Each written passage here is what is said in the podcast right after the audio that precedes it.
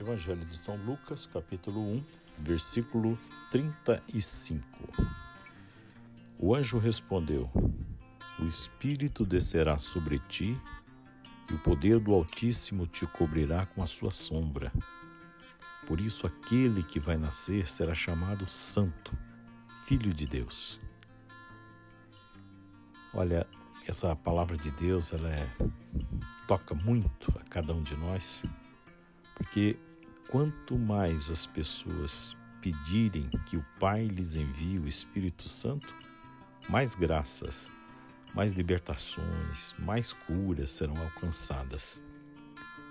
Algumas pessoas, elas têm medos, têm ressentimentos, têm complexos, muitas têm ferimentos emocionais e espirituais difíceis de serem superados, não é?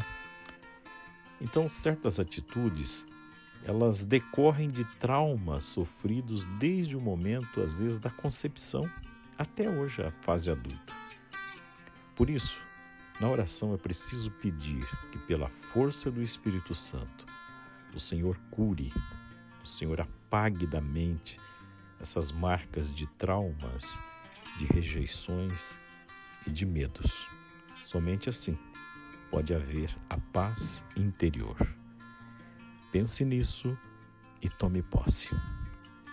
E eu convido você nesse instante a silenciar um pouco e conversar com o Senhor, que sempre se faz presente nesses momentos, está aí ao teu lado.